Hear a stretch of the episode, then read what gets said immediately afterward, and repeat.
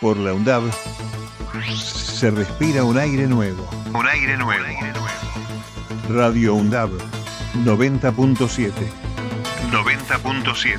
es el aire nuevo de la Universidad Nacional de Avellaneda. Es el aire nuevo de la Universidad Nacional de Avellaneda.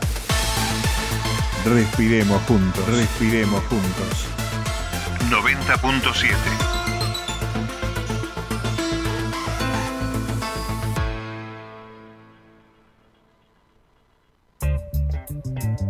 miércoles, desde las 15, De boca en boca está en la radio pública de la UNDAB. Vamos a tratar de darle pelea a todos los vientos, sobre todo a los que vienen de la derecha. Con la conducción de Néstor Mancini y todo el equipo. los miércoles, desde las 15, De boca en boca por Radio UNDAB.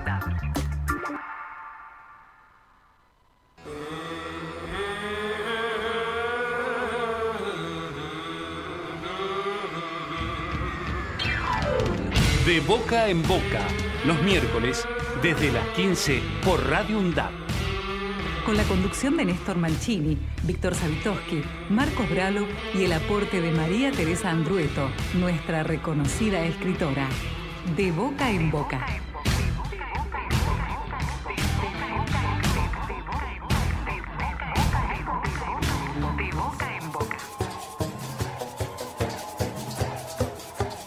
¿Qué tal? ¿Cómo les va? ¿Cómo están en este miércoles que parece haber eh, corrido? Por lo menos eh, durante toda esta mañana y lo que va de esta tarde, las nubes para que vuelva este sol que nos alumbra en esta primavera, que la estamos, por supuesto, empezando a disfrutar con tantos colores, can- tantos eh, reverdeceres que hay a nuestro alrededor. Y nosotros que, como lo hacemos cada miércoles, eh, traemos para compartir algunas cosillas entre mate y mate, entre probablemente algún almuerzo retrasado y la posibilidad de que hagamos eh, esa posibilidad de intercambio, de encuentro, eh, algo más real que lo que te proponen fantasiosamente las grandes corporaciones mediáticas. Esto lo hacemos desde hace poco más de nueve años aquí en la radio pública de la UNDAP. Lo hacemos un equipo de trabajo, Marcos Gralo en los controles, quien te habla Néstor Mancini, Víctor Savitoski, que desde algún lugar de Quilmes siempre está con nosotros, y nuestra querida escritora María Teresa Andrueto. Todo para compartir durante estas dos horas la posibilidad de analizar, de tamizar desde la perspectiva de los derechos humanos problemáticas, pero también las acciones que se llevan, también las iniciativas que se toman y se desarrollan, por ejemplo, en nuestro caso, desde las universidades públicas. Así que nos vamos a poner en marcha, como cada miércoles, con esta propuesta que está intitulada De boca en boca. Bueno, un saludo especial para el programa de Boca en Boca de la Universidad de Avellaneda. Y bueno, agradecerle profundamente por permitirnos entrar en sus hogares. Orestes Pérez Pérez, embajador de Cuba en Argentina. ¿Cómo se da que estos tipos puedan en una elección enamorar mayorías? Bueno, hay que vestir al lobo de cordero y ahí es donde está el juego de traiciones, operando para que una vez más, en el marco de la historia argentina, y uno lo dice quizás como parte de su formación o de formación profesional, los medios de comunicación, en este caso, manejando el 85% de- del monopolio y el monopolio a su vez con satélites, tomando casi el 90% de los medios con discurso único, logren que la mayoría de los argentinos no puedan saber cuál es su real enemigo. Y ese es un problema muy serio. Tiré dos palabras que a veces a muchos políticos y a muchos colegas les cuesta sacar a la luz. Traición y enemigos. Y la verdad es que uno no tiene que estar contrabandeando palabras y mal usándolas. No son todos traidores, pero algunos son traidores. No son todos enemigos, pero algunos son enemigos. Por lo tanto, a usarlas en el momento justo. Y eh, el que avisa no traiciona, parafraseando a Gustavo Campana. Así que lo que te queremos compartir, por supuesto, es una mirada, como hay muchas, pero una mirada que entendemos está sentada sobre bases reales y sobre todo sobre la memoria, aquella que nos permite revisar para no volver a caer en el mismo obstáculo que ya encontramos en otro momento. Por eso vamos a empezar a desandar en principio con unas cuantas informaciones que tiene nuestra universidad pública para que, por supuesto, entre otras cosas, eh, vos lo vayas agendando. Una de ellas es que eh, está abierta para los estudiantes que adeuden finales de materias la posibilidad de inscribirse, dado que está previsto que la próxima semana, según las, convocatorias de inscripciones, ocurran esas posibilidades, bueno, de ir cerrando momentos de las trayectorias formativas. Lo que te tengo que decir es que este viernes se van a realizar las sextas jornadas de la Tecnicatura Universitaria en Prótesis Dental. Esto va a ocurrir a partir de las 9 de la mañana y eh, va a ocurrir en el auditorio de la sede de Piñeiro, ahí en Mario Bravo Isleta, y organiza el Departamento de Salud y eh, Actividad eh, Física y la Tecnicatura Universitaria en Prótesis Dental. Hablando de prótesis o de el dentista ayer anduvimos por ahí, así que andamos cuidándonos un poco mm, la salud. Una información más que importante, a lo mejor vos decís, bueno, yo en realidad ya lo sabía, o mm, la verdad que no estoy muy entusiasmado, bueno, pero estás en tu derecho y yo diría también en la responsabilidad de, por de pronto, reconfirmar si te toca votar en el mismo lugar que votaste en las PASO en agosto.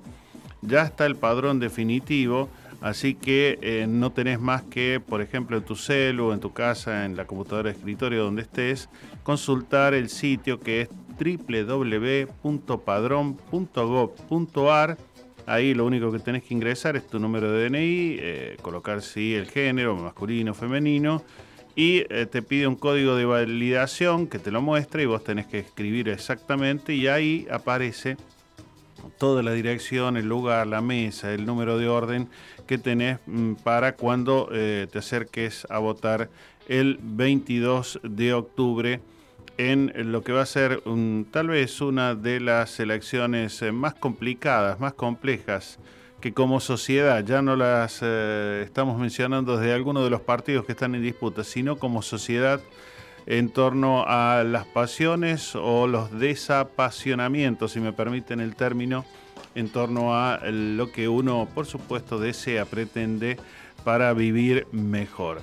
Así que ahí las cosas, eh, www.padrón.gov.ar, podés entonces consultar el padrón. Tenemos un WhatsApp para que nos escribas, para que nos envíes mensajes del tenor que vos quieras. 11 56 69 7746 11 56 69 7746 hasta las 5 de la tarde de boca en boca.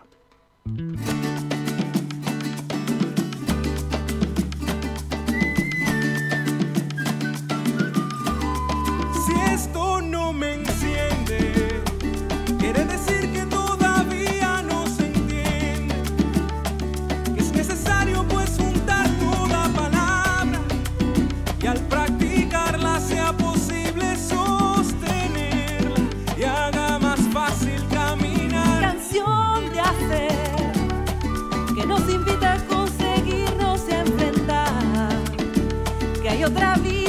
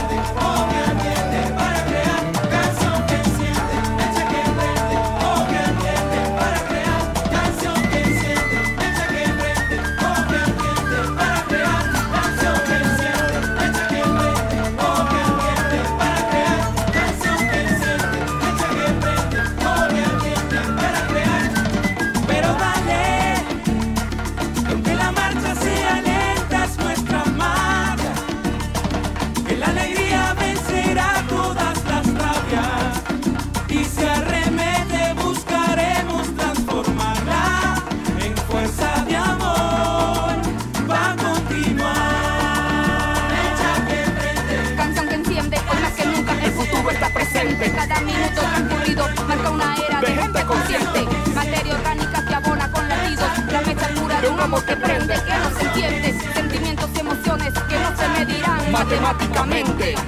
Hay que empezar a reflexionar, actuar en armonía, vaciar el ego, abrazar la paz. Perfecta en cada día, eres todo si formas parte del gran combo natural. Si que renuévate y vuélvete infinito al pensar por convicción. No por esperanza es avanzar, borrar toda fórmula extraña y garantizar volver a amar. Sin prejuicio y sinceramente, vente juntos somos la llama que enciende. Así esto no te enciende.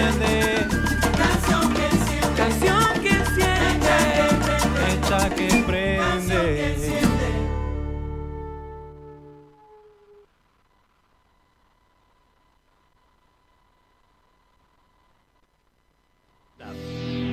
Emisora universitaria, multiplicando voces, escuchadas. Radio UNDAP. radioundap.edu.ar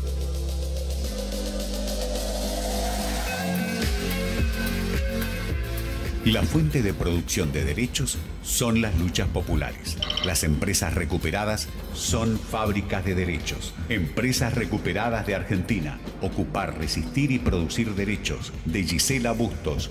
Un documento histórico que analiza la experiencia de autogestión a la luz de las ciencias jurídicas y la práctica política. Empresas recuperadas de Argentina.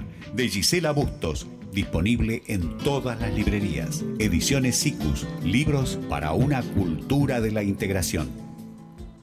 Argentina es un país muy grande, grande por su territorio, pero también por sus héroes. Argentina tiene todavía mucho más para crecer y desarrollarse, crecer con más rutas, hospitales, universidades, puentes, acueductos, túneles, centros de desarrollo infantil. Todas estas obras son la llave para un país que nos abrace a todos. Una Argentina grande es con obra pública. Primero la gente, Ministerio de Obras Públicas, Argentina Presidencia.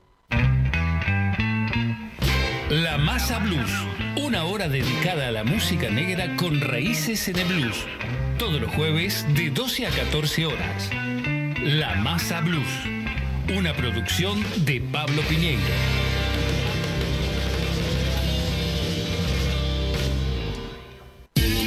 La seguridad informática no es un juego. Glosario de seguridad informática. Correos falsos. Falsos. Los mensajes engañosos que se transmiten por correo electrónico y tienen como objetivo el fraude se denominan phishing.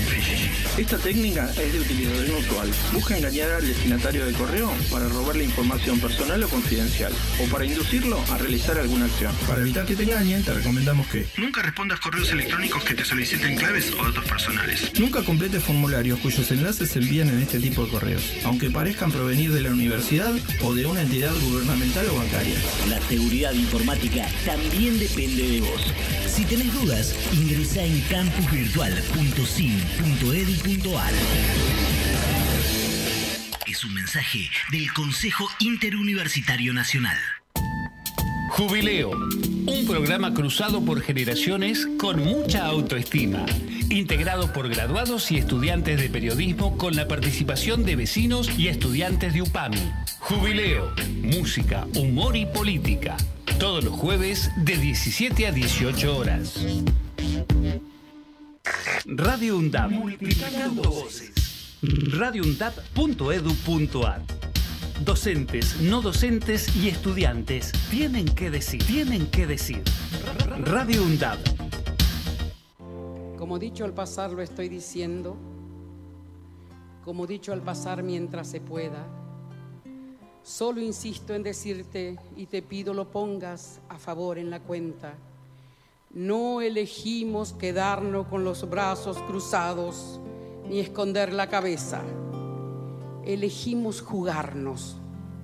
Y es la gran diferencia. De boca en boca, por Radio UNDAP.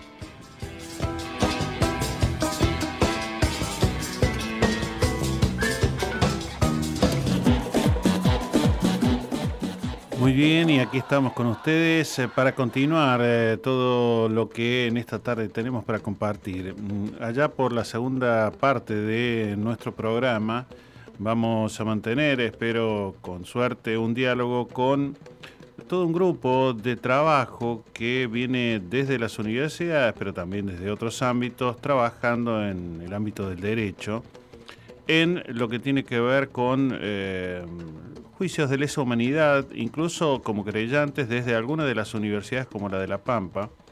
Y este fin de semana eh, fue parte de lo que uno encuentra en el cohete a la luna, una denuncia de más de un centenar de delitos contra los derechos humanos cometidos por las autoridades jujeñas.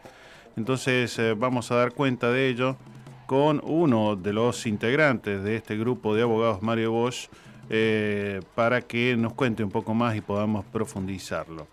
Por otra parte, también contarles que mm, estuvimos el fin de semana disfrutando realmente de lo que fue la presentación del libro La condena del narrador, el flamante libro de Carlos Dotro, un querido un colega, amigo, escritor, poeta, eh, además de bueno, director y actor de teatro, que se realizó en el Club eh, Social y Deportivo y Cultural Mitre, ahí en Quilmes, en la calle Mitre, precisamente, y eh, nos permitió disfrutar, bueno, no solamente de la presentación del libro, también de eh, unas cuantas eh, representaciones musicales que, que también hicieron más que agradable la noche, así que ahí estuvimos compartiendo una buena cantidad. También recibimos saludos de Fabián Perino, de India Sara, de María Rosa Macatjian, de Carlos Pandiani, eh, de Carlos Ferrera, colega que en algún momento también siempre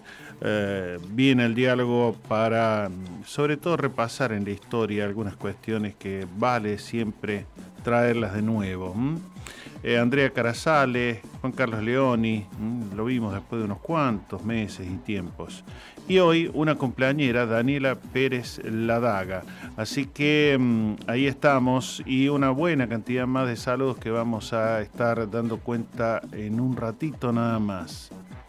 Lo que tenés en estos días, ya que estamos en tiempos eh, climatológicamente más agradables, incluso para salir con grandes, con chicos, el Centro Cultural Néstor Kirchner, que está ahí nomás sobre eh, Paseo Colón y Sarmiento, el viejo edificio de correos que fue embellecido desde la gestión de eh, Néstor Kirchner y Cristina Kirchner, alberga muchos espectáculos eh, y, variedad de artes que se disfrutan gratuitamente. Por ejemplo, no te podés perder toda la exposición de pinturas de Florencia Molina Campos. Que yo diría es parte de la identidad desde lo que es el- la, plástica, el dibujo de estos personajes que eh, lo hicieron tan famoso y eh, representando a lo que eh, fue parte y es parte también de nuestra identidad nacional. Se estrenó ayer, empezó la inauguración de la exposición ayer, martes, y eh, va a permanecer abierta de miércoles a domingos, desde las 14 y hasta las 20, en la sala 504. Molina Campos, entonces, pintura para el pueblo. Y lo que también podés aprovechar este fin de semana, el sábado 30 y el domingo primero, también de 14 a 20 en diferentes salas del Centro Cultural Néstor Kirchner, es el Festival Internacional de Literatura, el FILBA, la edición 2023 que va a tener múltiples actividades para eh, compartir. Y por supuesto hay más, hay más y vamos a estar compartiendo contigo esa información. Pero quiero hacer, trazar un, puente, cruzar el puente, mejor dicho, para eh, recordar eh, la última medida que ahora acaba de lanzar el ministro de Economía y actual candidato a presidente por Unidos por la Patria, Unión por la Patria, que junto a mm, Raberta anunciaron dos bonos de 47 mil pesos para los trabajadores informales, que eran, entre todas las medidas anunciadas, quienes todavía no habían sido contemplados con algún tipo de apoyatura, bueno, en este tiempo complejo económico que vivimos. Abarca a los trabajadores informales entre 18 y 64 años que no cuenten con ingresos registrados ni perciban hasta el momento ningún tipo de asistencia económica, es decir, por ejemplo, algún tipo de eh, subsidio por eh, alguno de los planes sociales u otro de, eh, de estos registros que normalmente tiene, por ejemplo, la ANSES o la AFIP. La inscripción se realiza desde hoy a través de la página del ANSES y se va a financiar, y esto es lo interesante, con un anticipo extraordinario del impuesto a las ganancias que se les cobra a los bancos. Los bancos que hasta eh, la fecha se han cansado de acumular dinero en los 90, con el corralito del 2001, con también los periodos de Néstor y Cristina Kirchner, y ni que hablar con el tiempo del gobierno anterior de Mauricio Macri, bueno, está buena que alguna medida toque a los que más tienen para que se distribuya algo de todo aquello que está tan acumulado. Así que no hay que mm, más que hacer que, por supuesto, ingresar a la página del ANSES.gov.ar y ahí completar los datos para que puedas acceder lo que van a ser estos eh, dos tramos. Uno en este mes de octubre, más o menos alrededor del 15, y el otro también alrededor del 15 de noviembre. Eh, una de las últimas medidas que mm, se anunciaron antes del comienzo de lo que sería la veda no la veda para los anuncios, pero eh, anuncios digamos en los medios, pero sí de lo que se llama inauguración de obras o medidas que podrían entenderse como alentadoras para que el voto vaya para un solo lado. Bueno, de todas maneras, convengamos que también tiene que ver cualquiera de los anuncios que se hacen desde un gobierno o también desde cualquiera de los partidos de la oposición, cuando te dicen, por ejemplo, quienes con Macri decían que iban a reducir y eliminar el impuesto a las ganancias y hoy, lo mejor dicho la semana pasada y hoy se, esta semana se tiene que refrendar en senadores, los mismos que iban a votar para que se eliminara el impuesto a las ganancias son hoy los que se oponen. Esto es Juntos por el Cambio, entre otros. Así que, así las cosas, eh, vale que mm, podamos entonces, eh, como dice el viejo refrán, eh, poner las cosas sobre la mesa y el pan pan y el vino, bueno, esa marca que vos escuchabas en varias publicidades. Y una más que va a estar lindo. Mira, después de 12 años, el juzgado federal de Morón vuelve a autorizar la navegación por el riachuelo.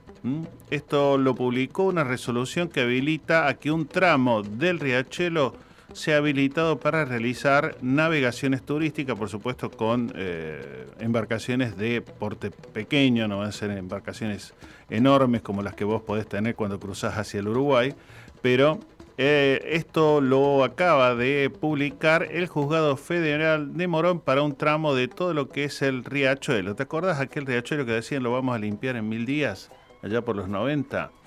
Bueno, eh, algo se ha venido haciendo en estos años y ahora hay esa posibilidad. Y ojalá que sigamos por este camino para que también esto que hablamos más de una vez, de cuidar el ambiente, el lugar que habitamos en este pequeño lugar del planeta, sea precisamente más respirable, más vivible y por supuesto más disfrutable. Así que el riachuelo vuelve a ser un lugar de navegación al menos en el tramo que está por la zona de Morón y alrededores, y veremos por aquí, por estas latitudes, cuándo puede ser. La estrategia de la distracción es indispensable para mantener la atención del público desviada, lejos de los verdaderos problemas sociales, cautivada por temas sin importancia real. Estrategias de manipulación mediática, Noam Chomsky.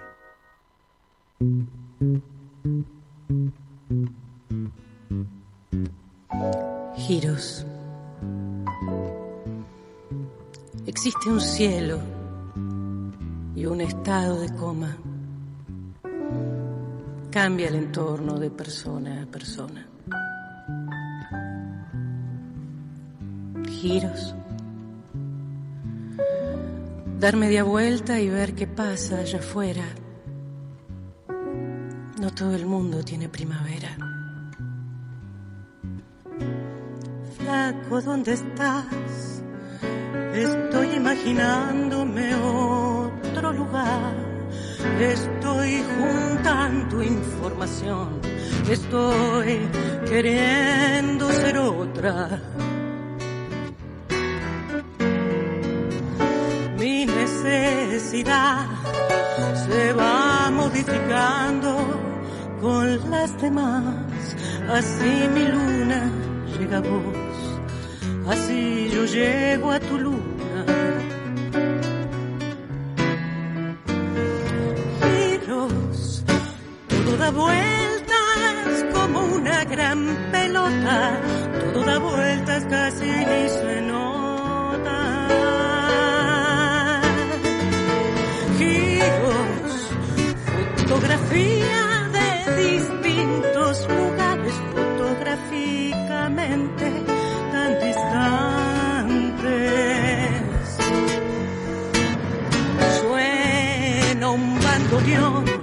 Parece de otra tipa, pero soy yo que sigo caminando igual, silbando un tango oxidado.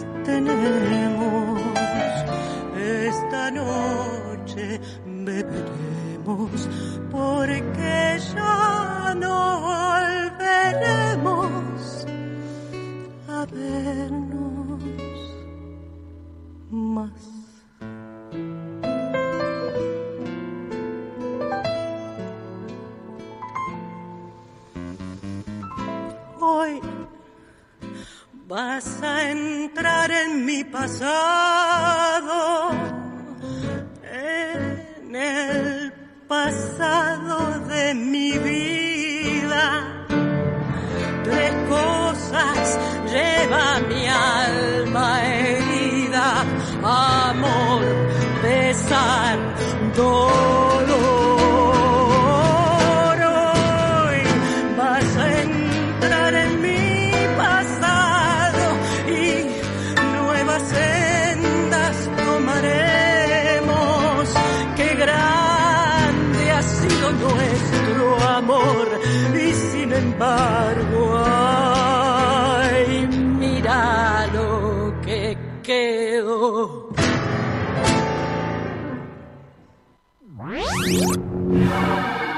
Programa de boca en boca, Estela Carlotto, abuela, hoy más feliz que nunca. Saluda y les desea éxito.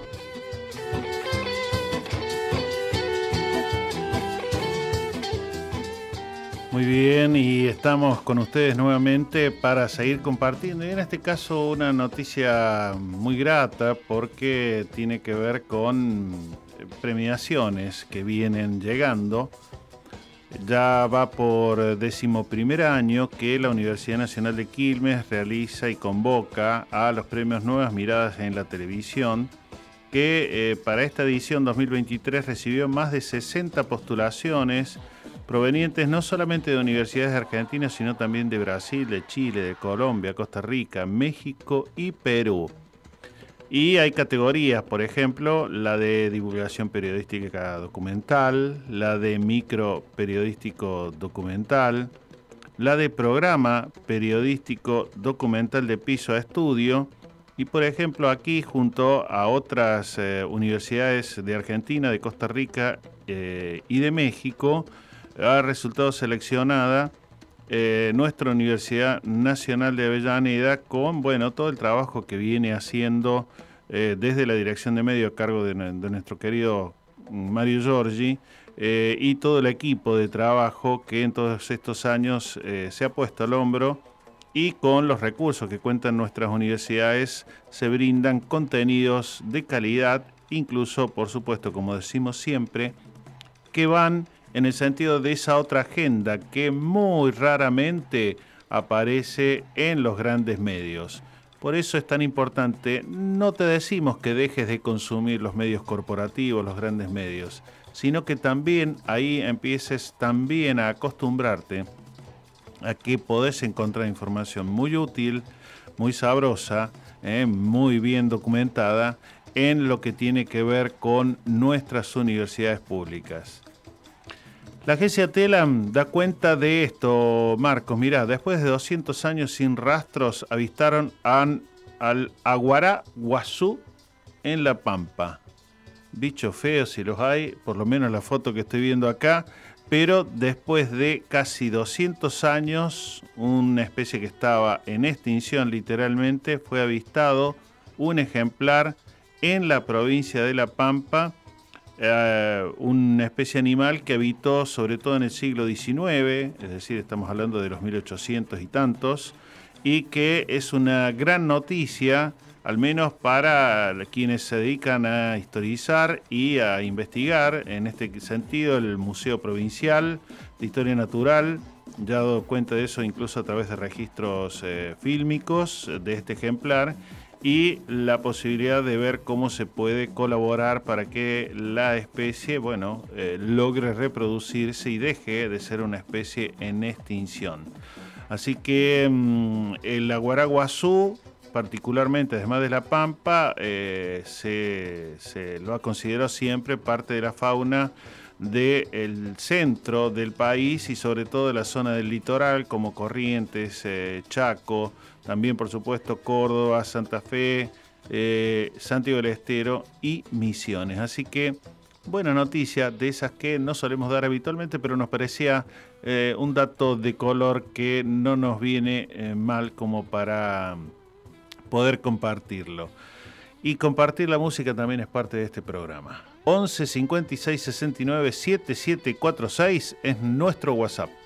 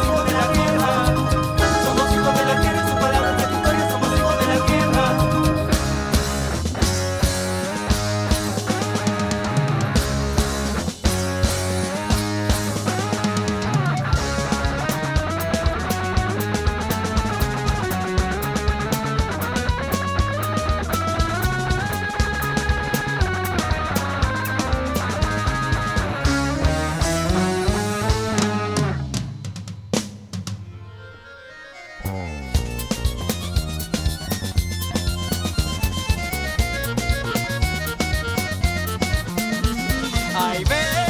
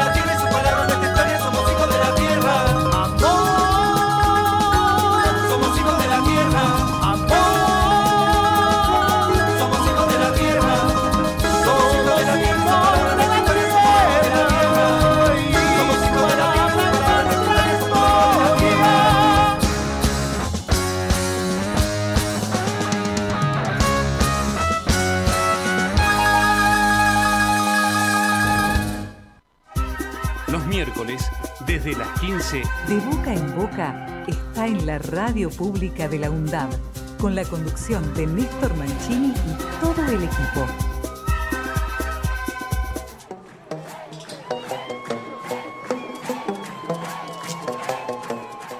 La semana pasada habíamos quedado en deuda, estaba tan, digamos, rellenito nuestro programa que nos faltó espacio, pero hoy sí vuelven los relatos, las historias de nuestra querida escritora María Teresa Andrueto. María Teresa Andrueto está en De Boca en Boca. Las historias cotidianas cobran vuelo en Gente conmigo.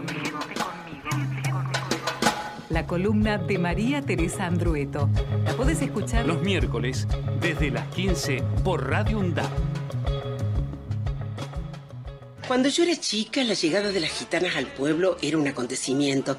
La irrupción de lo distinto, temor y fascinación.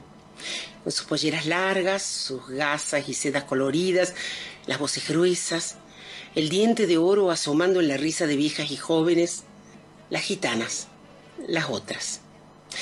Perseguidos, discriminados, sospechados, obligados primero al nomadismo y después al asentamiento forzoso, empujados a la pobreza y a vivir durante décadas fuera de la historia, el pueblo gitano es sobre todo tremendamente mal entendido, dice Isabel Fonseca, quien realizó su trabajo de campo en Europa del Este, vivió con ellos, conoció sus costumbres, su idioma, su historia, y publicó Enterradme de pie, un libro revelador sobre esos a quienes llama los negros de Europa.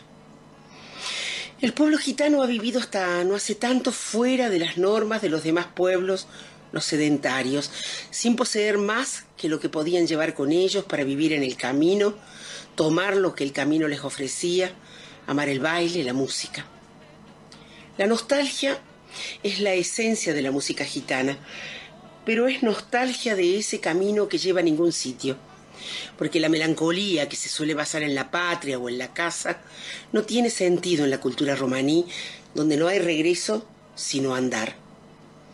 Olungo Drom, el largo camino, donde la naturaleza era el hogar y las grandes familias viajaban en el tabor compuesto por carromatos, adelante los hombres, detrás las mujeres, abajo el suelo, arriba el cielo.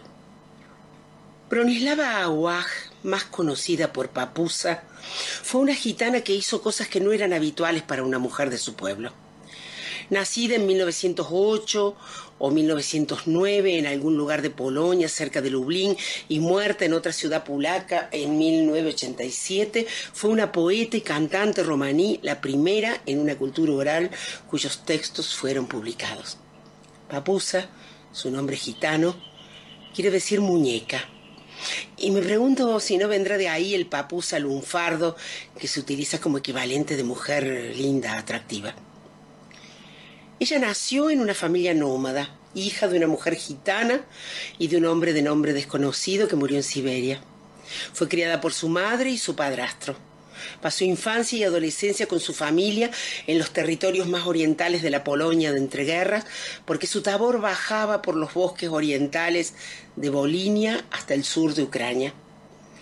Eran arpistas, transportaban sus instrumentos y a veces paraban un día o dos en alguna aldea.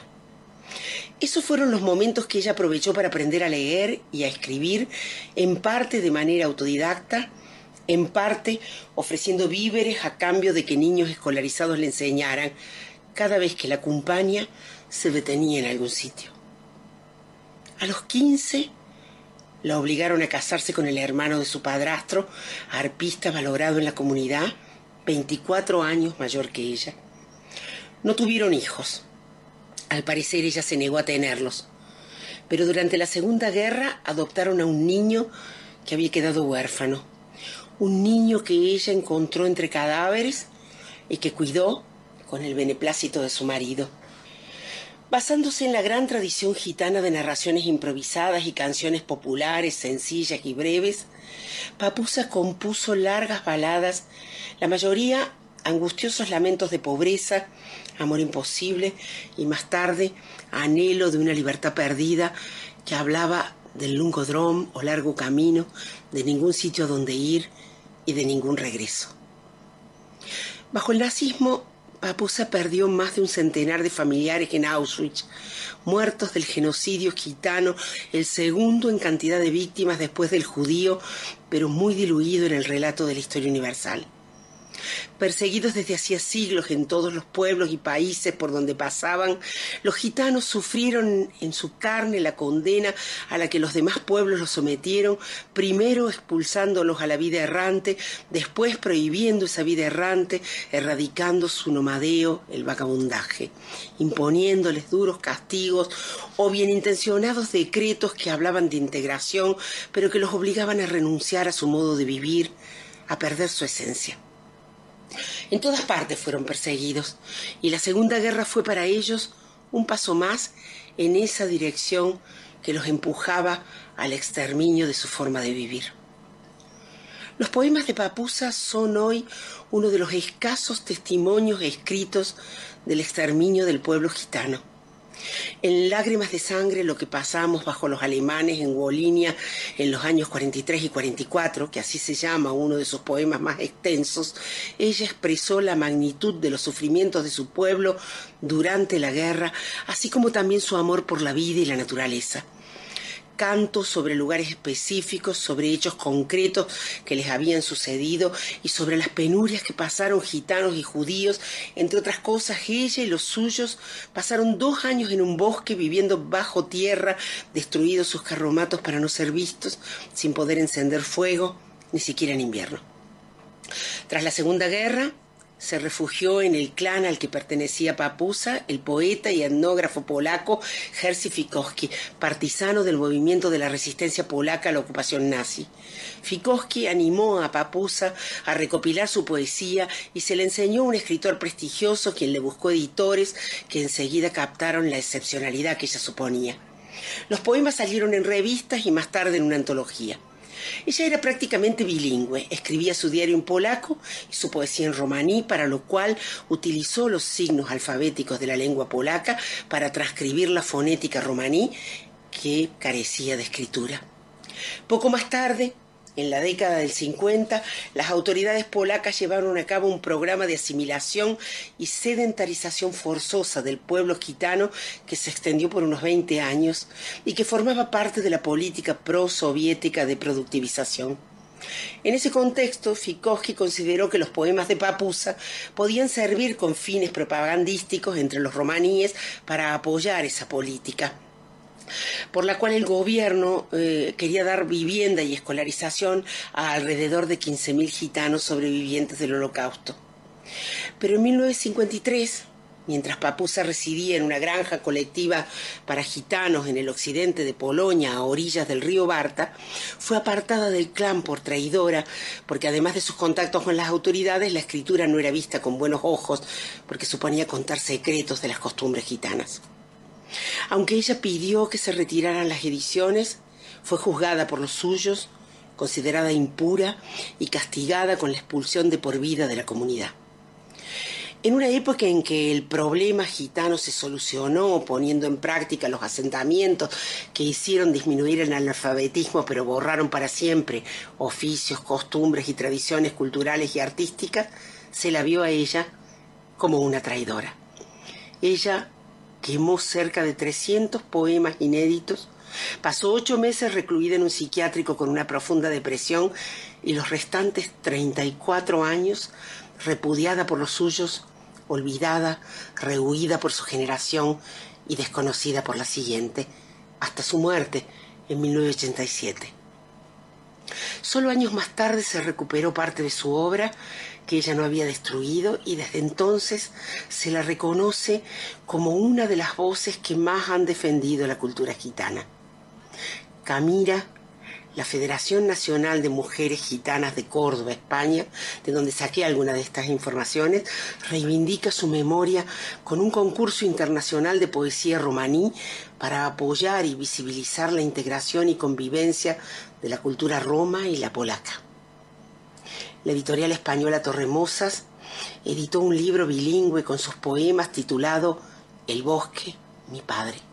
Y si tienen ganas, en la web se puede encontrar unos videos donde ella canta en romaní cosas como Nadie me comprende, solo el bosque y el río, aquello de lo que yo hablo, ha pasado todo ya, todo, y todas las cosas se han ido con ello. Hasta la próxima.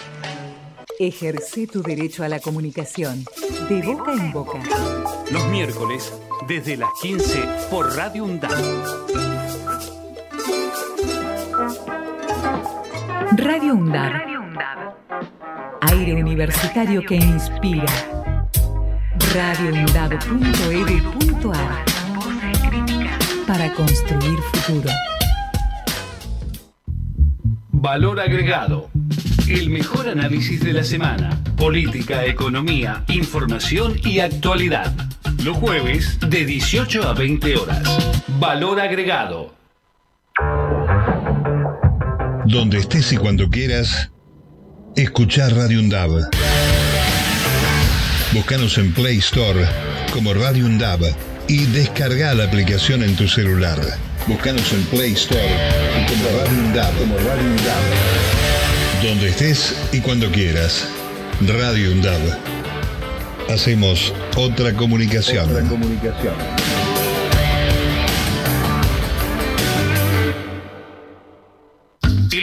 El tiempo y el estado de derecho. Un programa realizado por estudiantes y docentes de la carrera de abogacía de la Universidad Nacional de Avellaneda. Los jueves de 15 a 16 horas. El estado del tiempo y el estado de derecho.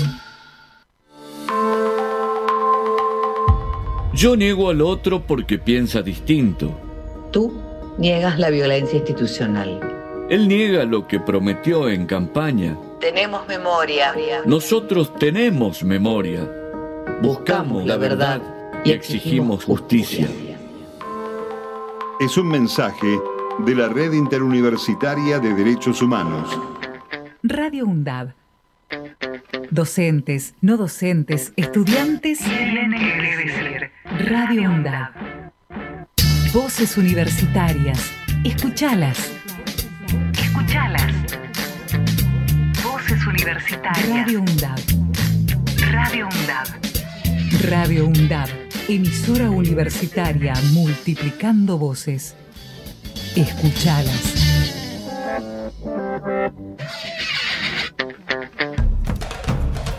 La palabra de todas y todos tiene un lugar en la radio pública de la UNDAP. Seguí escuchando De Boca en Boca.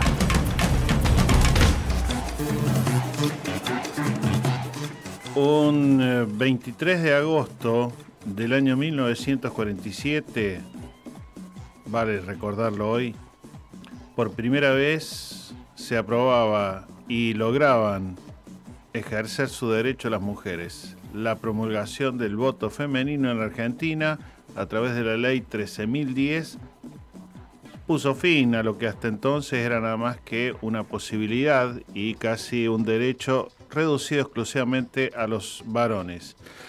A partir de entonces, entonces las mujeres, desde los 18 años por supuesto en adelante, pueden votar y ser elegidas. Y más acá en el tiempo, hace muy pocos años, a partir de los 16. Eh, de eso da cuenta, entre otros lugares, eh, también el sitio del CONICET. Y hablando del CONICET, quiero también resaltar que ha sido valorada en estos meses en lo que son habitualmente estudios y análisis y comparaciones de los organismos científicos que tiene cada país y quienes, eh, entre comillas, están mejor rankeados, es decir, eh, quienes ocupan las mejores posiciones. Bueno, al menos en América Latina vuelve a ser considerada el CONICET, el Consejo Nacional de Ciencia y Tecnología, eh, la mejor institución gubernamental en América Latina según distintos rankings que eh, se manejan eh, en el ámbito de la educación y de la ciencia. Es la que tiene más impacto en la región y es un ranking que se puso en marcha ya por 2009, así que ya va llegando a sus 13, 14 años eh, para poder eh, dar cuenta de que hay un seguimiento, que hay también una posibilidad de tener un historial de cómo en todo caso ocupó otros espacios, otros, otras posiciones y eh, la que actualmente logra, bueno, de la mano no tan solo de lo que puede ser un gobierno que apuesta a la ciencia, a la tecnología, sino también de precisamente sus propios científicos y aquí detenernos también para que sigamos aportando a los debates, pero también a, pensar con los pies en, la tierra, como solemos decir. Cuando alguien te está diciendo que si llega a ser presidente, una de las primeras cosas que va a hacer es echar a todos los científicos, no sé si te acordás ahí en los 90 que había un ministro de Economía que decía que los científicos se vayan a su casa a lavar los platos. Bueno, la cuestión es que los científicos aquí en Argentina, entre otras cosas, también aportaron a descubrir el genoma del coronavirus, para hablarte de algo bien cerca. Son los que van encontrando respuestas en todos los ámbitos, en la salud, por ejemplo, con vacunas y otros tantos eh, hallazgos, pero también en otras tantas áreas en las que en este país se estudia, se investiga, se produce, bueno, lo hacen todos los países. Pero bueno, el CONICET entonces está entre las mejores ranqueadas en toda América Latina. Así que celebremos esto que habitualmente no es muy eh, difundido también y valorado en los medios corporativos. Falta muy poco para que el 7 de octubre, es decir, no este sábado, sino el otro, agéndatelo, se va a realizar el séptimo Encuentro Federal de Derechos Humanos en el espacio de memoria en la ex ESMA, el espacio que acaba de ser mm, desde la semana pasada eh, incluido entre todos aquellos espacios y sitios en la humanidad que son o se pasan a considerar patrimonio de la humanidad. Por ejemplo, nosotros aquí en Argentina tenemos varios, pero en cada país hay lugares que han sido evaluados a nivel mundial por la UNESCO y eh, luego de votaciones y acuerdos, por supuesto, se llega y se aprueba. Bueno, en nuestro caso se suma a otros que ya tenemos el espacio de memoria y derechos humanos, la ex-ESMA, ahí en la Avenida del Libertador 8151. Y te decía que desde mm, toda la jornada, desde las 9 de la mañana y hasta las 5 de la tarde, se va a profundizar, se va a debatir en el Foro Nacional de Derechos Humanos eh, lo que tiene que ver con eh, lo que ocurre en cada rincón del país bajo el lema de que sin memoria, verdad y justicia no hay libertad. Sin memoria, verdad y justicia no hay libertad. Va a haber una buena cantidad de comisiones de trabajo como migración, como salud mental, diversidades, pueblos originarios, afrodescendientes, discapacidad, comunicación, en fin, una buena cantidad como para que ahí vos eh, puedas, eh, por supuesto, participar. Hay que meterse en la página de la Secretaría de Derechos Humanos de Nación y ahí hay un enlace que te lleva un formulario, lo completas y con eso vas, participás gratuitamente, no se te cobra un mango, así que vale la pena participar, debatir, aportar a la construcción de este país y no a la construcción de los discursos de odio. Vamos a ir eh, lentamente hacia Quilmes, a algún rincón de Quilmes, porque ahí está nuestro compañero de equipo Víctor Savitoski. Mientras tanto, Vuelvo sobre el Centro Cultural Kirchner porque tenés también, eh, entre otras apuestas, lo que tiene que ver con el Festival Internacional Cine Migrante, que em, va a estar hasta este fin de semana eh, ahí con diversas funciones. También lo que tiene que ver con las infancias que miran al ambiente, un programa de eh, cine, una curaduría de películas de cine que tienen vinculación con la temática del ambiente y la niñez. Y también la Orquesta Nacional de Música con Jorge Bozo y Andrés Bozo, que eh, se están presentando hoy, hoy, hoy, hoy, 20 horas en el Auditorio Nacional, así que ahí podés llegar, acercarte, participar, ¿por qué no? En fin, eh, algunas de las cuestiones que tenemos para compartir eh, antes de ir al contacto con nuestro compañero de equipo, Sí, él está, me está diciendo con muchos gestos desde eh, aquí, desde el otro lugar de la pecera, el operador, que sí está Víctor Savitoski. ¿Cómo te va, Víctor? ¿Qué tal? ¿Cómo estás, Néstor? Buenas tardes. No sabe la cantidad de gestos que hace Marcos Bralo aquí cuando habla con vos. Ah, me alegro mucho, me alegro mucho, sí, sí. En algún momento lo dije con mucho orgullo, que era fútbol champagne, era un placer, y ahora puedo decir exactamente lo contrario. Pero bueno, el fútbol es así. Es la, como decía eh, Dante Panzeri, lo impensado, ¿no? Es la filosofía de lo impensado. Mira qué, qué título nobiliario le puso Dante Panzeri. Es verdad, es impensado el champagne y ahora es impensado el anti-champagne. Pero bueno, adelante compañero. Vamos a temas, yo diría, un poco más serios, ¿no es cierto? Absolutamente. Infinitamente más serios. Y usted tiene que tiene ahí eh, una línea de tiempo nada eh, desarraigada de lo que es eh, este país, la Argentina y su historia política. Así que vamos para adelante. Mira, en estos días estuve leyendo un libro que es Los cuatro peronismos de Alejandro Horowitz porque casualmente vi un reportaje que le hicieron, después de dos reportajes, uno se lo hizo Felipe Piña, y me di cuenta de que él tiene un análisis con respecto al peronismo que, más allá de que seguramente será más que discutido, es un análisis que todo el mundo toma como referencia, es decir, vos podés estar de acuerdo o no, pero es indiscutido que Alejandro Horowitz que es alguien como un sociólogo, socialista nacional, que ha logrado, de acuerdo a todo lo que piensa y hace, mm, mucho respeto, de mi parte también, un libro de consulta para todos aquellos que quieren saber qué es o qué fue el peronismo, porque faltando poco para empezar este partido que estamos llevando adelante hoy, escribe otro libro, que se llama el kirchnerismo desarmado. Pero primero quiero definir lo que para Alejandro Horowitz es desarmado. Desarmado, según su criterio, es vencido. Entonces ahí ya la palabra tiene otro peso histórico. Pero vayamos por partes. Él define el primer peronismo del 45 al 55, y me parece perfecto ese primer análisis, como el mejor de todos los peronismos. Y vos sabés que yo me tomé el trabajo, el muy buen trabajo, de para interpretar este tiempo histórico, tomar un librito que dice Ascenso y Caída del Peronismo, que es bastante viejo, donde de pronto aparecen los derechos y las conquistas, que indudablemente son tan ciertas que hace que 70 años después todavía exista, eso sí existe, un pueblo peronista.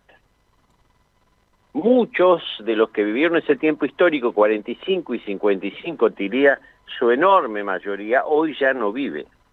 Pero mira, salario mínimo vital y móvil, salario familiar, sueldo anual complementario, vacaciones pagas, descanso semanal y feriado obligatorio, jornadas de trabajo para cada gremio, establecidos teniendo en cuenta el sexo, la edad y la naturaleza de las tareas, estabilidad y protección contra los despidos, ampliación de la ley de accidentes de trabajo, reglamento del trabajo para los menores, sistema de jubilaciones y pensiones, seguro de vida colectivo, vivienda, repito, vivienda, ley de propiedad horizontal, ley de alquileres y ley de arrendamientos rurales. Digo, uno se puede parar en el lugar que quiera, tener el pensamiento que quiera, pero esto es indiscutible. Y yo creo que sí. De todas maneras, vos viste que las oleadas que tenemos eh, tienen que ver y hasta los spots de campaña de, de, este momento que hay que hacerlo desaparecer, ¿no? Eh... Claro, claro, claro, claro. Eh, y fíjate vos, fíjate vos, que Perón fue primero ministro de Trabajo y Previsión. Después fue vicepresidente y tomó algunas medidas que hoy, a la luz de los hechos, parecen recontra revolucionarias. Por ejemplo, el primero de junio de 1944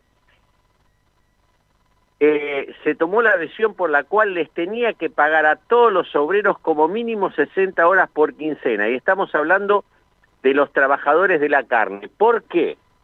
Porque antes los trabajadores iban al frigorífico, y de acuerdo a las necesidades que el frigorífico tenía, entraban 10, 20, 50 o todos.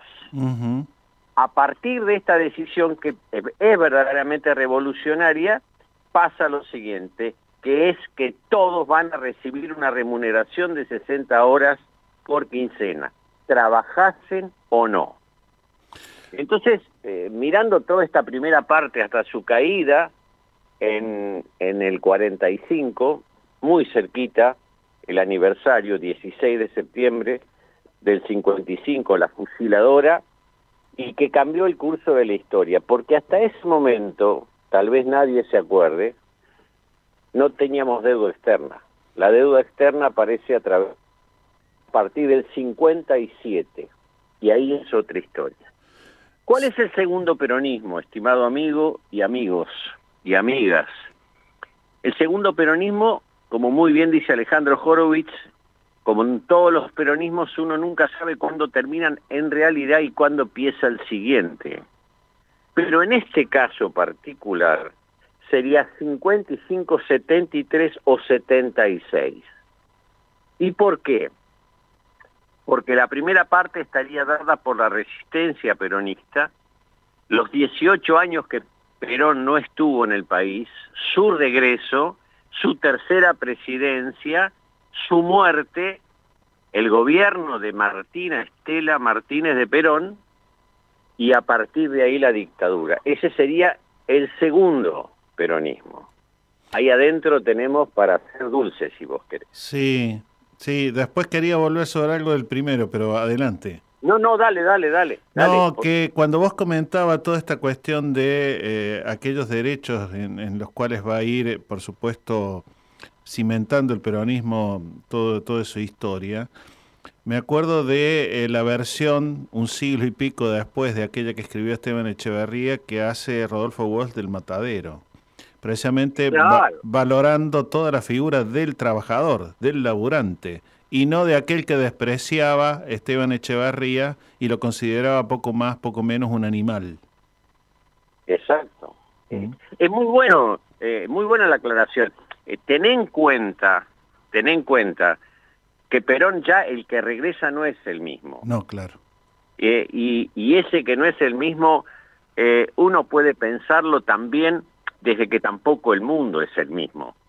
El mundo del 45, donde termina la Segunda Guerra Mundial, donde de pronto aparecen nuevas reglas de juego, el patrón oro, por ejemplo, la creación del Banco Mundial, la creación del Fondo Monetario Internacional, que también de alguna manera establece este, nuevas fórmulas o nuevas formas económicas y de trabajo, indudablemente sí, y fundamentalmente nace la OTAN, que es la organización del Atlántico Norte, con el cual ahora tenemos este, de alguna manera tan presente por la guerra entre Ucrania y Rusia. Fíjate cuántas cosas pasan en el 45. Uf. Es un segmento de una, de una gran potencia a nivel mundial. El estado de bienestar, Néstor. Sí, El estado de bienestar. En Estados Unidos gobernó durante 27 años los demócratas. Es decir, los republicanos en ese tiempo histórico, en esa, en esa línea de tiempo, como también decís vos, no gobernaron. Bueno, durante todo ese periodo eh, 55, 73 o 76, como vos quieras, aparece un fenómeno que es Perón en España, hay que olvidarse que en España gobernaba, o mejor dicho, era el dictador, el generalísimo Franco. Sí, señor. Desde allí Perón le ordenaba a un pueblo absolutamente peronista todo lo que debía hacer en ese momento. Recordemos un poquito. Gana Frondizi las elecciones después de la fusiladora en el año 58 tiene 32 intentos de golpe de Estado y después le hacen un golpe de Estado. 1963, Arturo Ilía, con el peronismo proscripto, repito, proscripto, Sí, señor. gana las elecciones. Tres años después, Onganía, el general Onganía, también lo derroca. Las medidas que había tomado Ilía eran verdaderamente revolucionarias, con un error, como dice mi gran amigo Osvaldo Bayer. Yo sé que no se va a enojar porque yo diga esto. No, claro, porque a mí me encantaría haber sido su amigo y lo digo porque sé que sería realmente maravilloso. Me dice, mira, lo único que hizo mal Ilía es no haber dejado al peronismo para una nueva votación después de su triunfo. Y ahí le hubiera dado mayor valor a su gobierno. ¿Entendés lo que pensaba Sí, Bayer? claro, claro. Era genial, es decir, es de, de- de una democracia absoluta, de, una mirada en el horizonte que no tiene nadie. Mm, mm. Bueno, 66, 70, peronismo proscripto también. ¿Te imaginas que durante el gobierno de Onganía estaba prohibido cantar la marcha peronista? Sí, Estaba prohibido decir Perón. tal cual. Si pasabas con pelo largo cerca de una comisaría, te sentaban y te pelaban como si fueras para el matadero. Y todo eso ocurría siempre con el peronismo proscripto. 70, el embajador de Estados Unidos, Livingston, asume la primera presidencia. Al poco tiempo, Lanusse, que después fue el gran patriarca de ese tiempo, toma el poder y dijo una frase que Perón no tenía, ¿sabés lo que no tenía? Para regresar. Y Perón regresa en noviembre del 72. Y Perón es presidente en septiembre del 73, con el 64% de los votos. Indudablemente, acá hay algo que nadie puede discutir, la vigencia del peronismo 18 años después de la caída. Nadie lo puede discutir.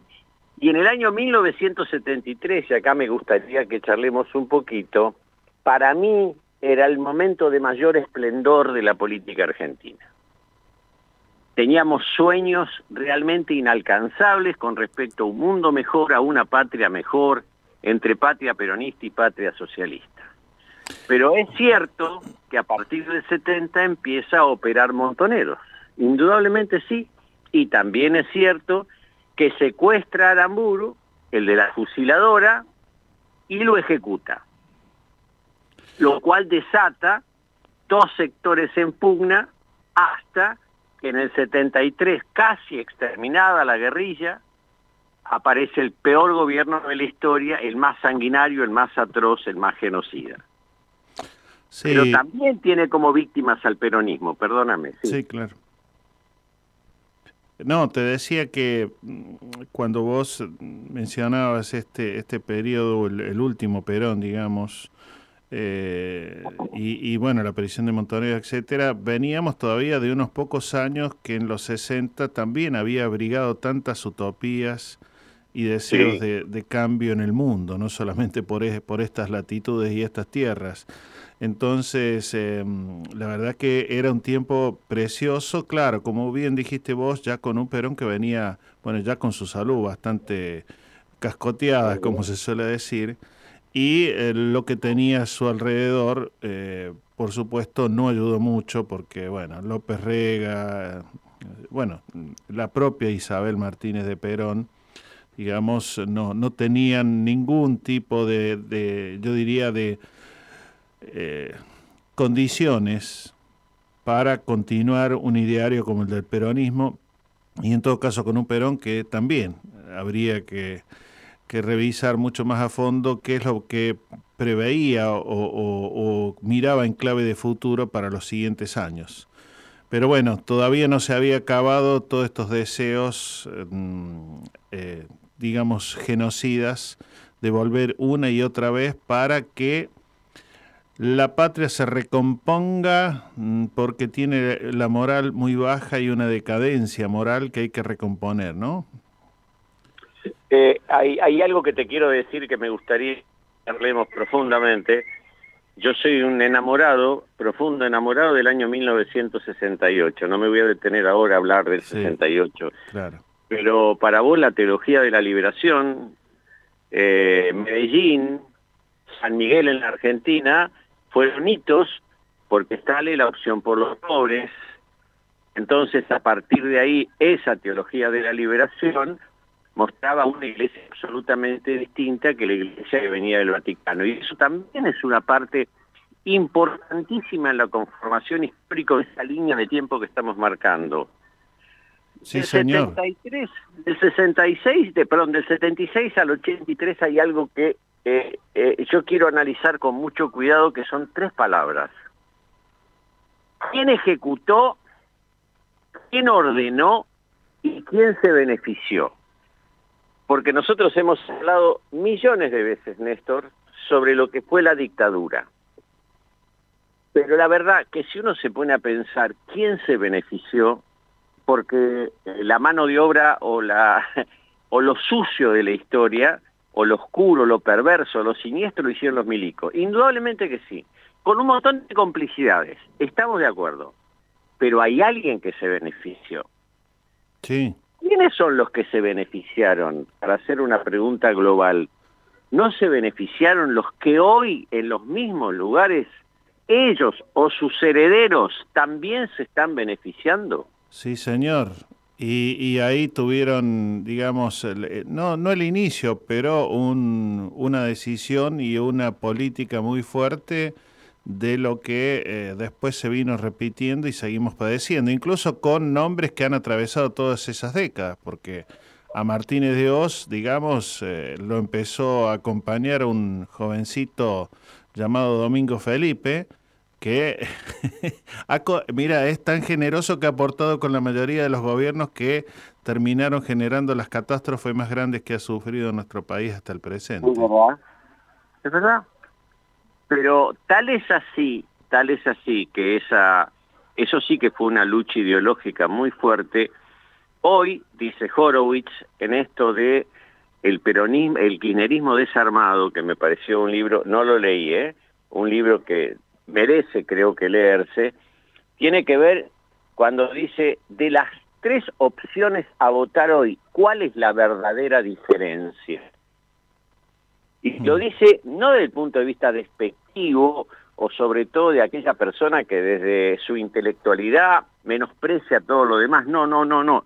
Lo dice porque en realidad los objetivos, estando tan afectados por el Fondo Monetario Internacional y una situación social realmente crítica, y los caminos que se busca para intentar solucionarlo, que eso no lo sabemos, son todos muy parecidos.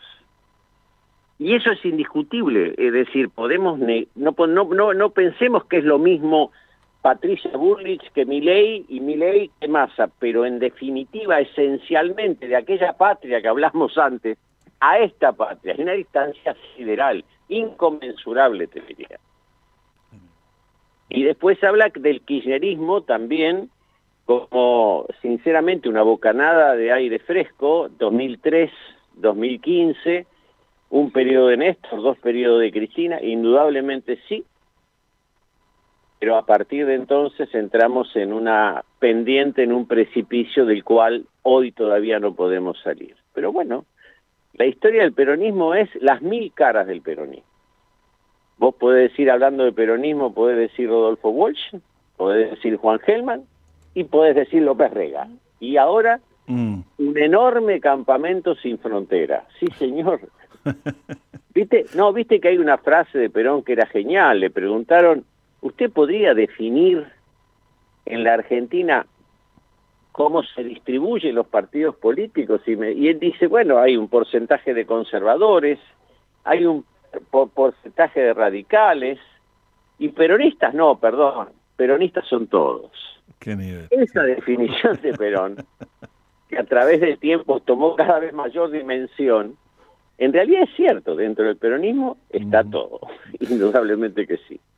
Precioso y hermoso recorrido, necesario, más que precioso, yo diría, eh, de parte de nuestro, bueno, nuestro ser nacional, al menos el de este siglo XX y lo que va del XXI.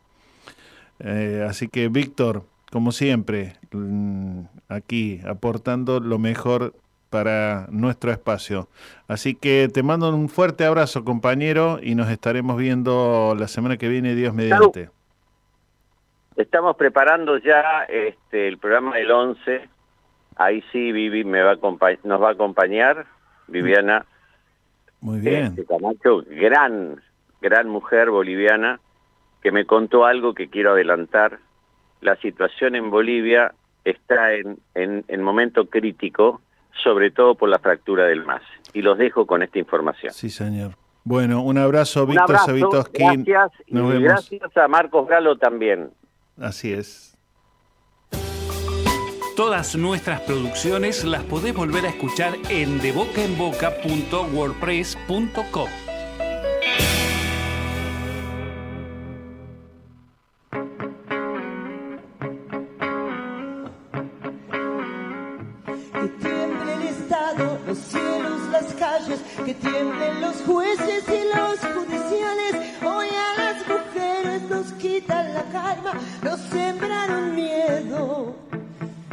crecieron alas.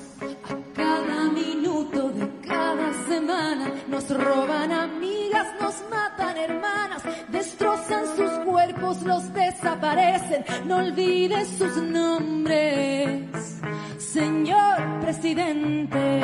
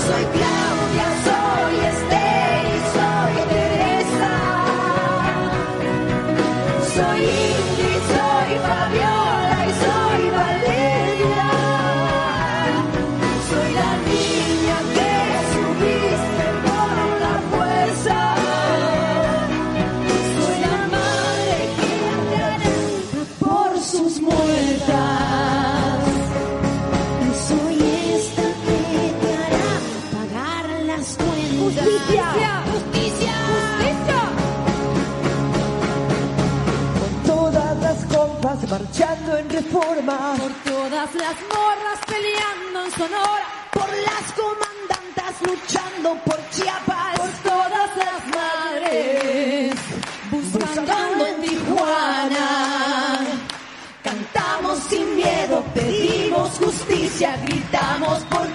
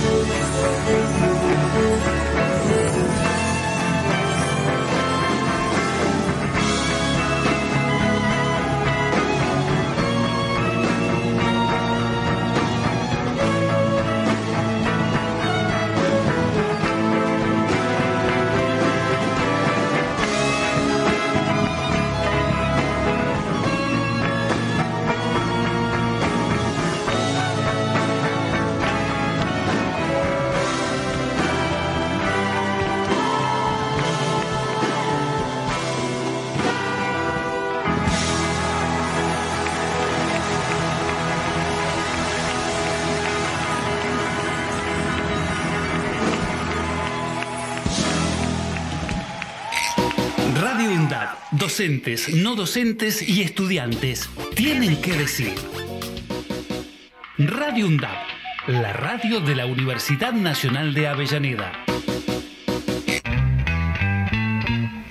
La Masa Blues, una hora dedicada a la música negra con raíces en el blues. Todos los jueves de 12 a 14 horas. La Masa Blues, una producción de Pablo Piñeiro.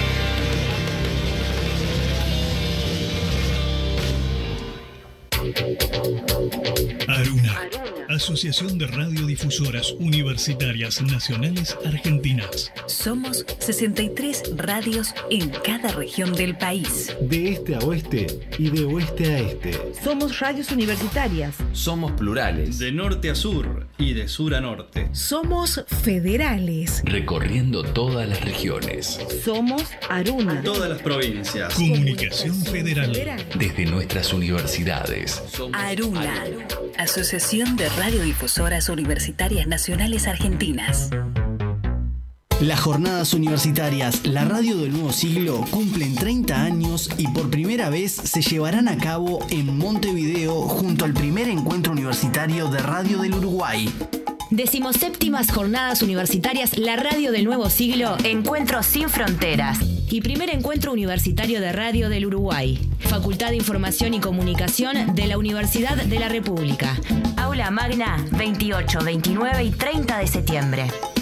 La participación de las jornadas es abierta. Si deseas certificado de asistencia, inscríbete a través del formulario disponible en uniradio.edu.uy. Decimoséptimas Jornadas Universitarias La Radio Nuevo Siglo. Encuentros sin Fronteras.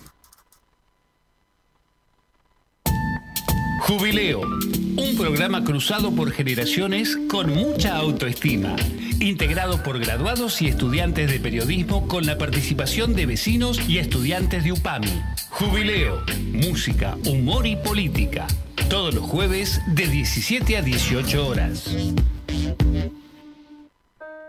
Década. Empezamos a hablar antes que la UNDAB, pero nos pusimos nombre y apellido el 7 de mayo de 2012. Década. sonar en unidad, compartir la palabra, mediar colectivamente. La década de Radio UNDAB Es de cada uno de nosotros. Es de cada uno de nosotros. La década de Radio UNDAB Es de cada uno de nosotros. La década de Radio UNDAB es de cada uno de nosotros. radioundab.edu.ar Voces universitarias. Escuchalas. radioundab.edu.ar Radio UNDAB. La voz de la comunidad universitaria de Avellaneda. radioundab.edu.ar Escuchala. Ejerce tu derecho a la comunicación. De boca en boca. Los miércoles, desde las 15 por Radio UNDAB.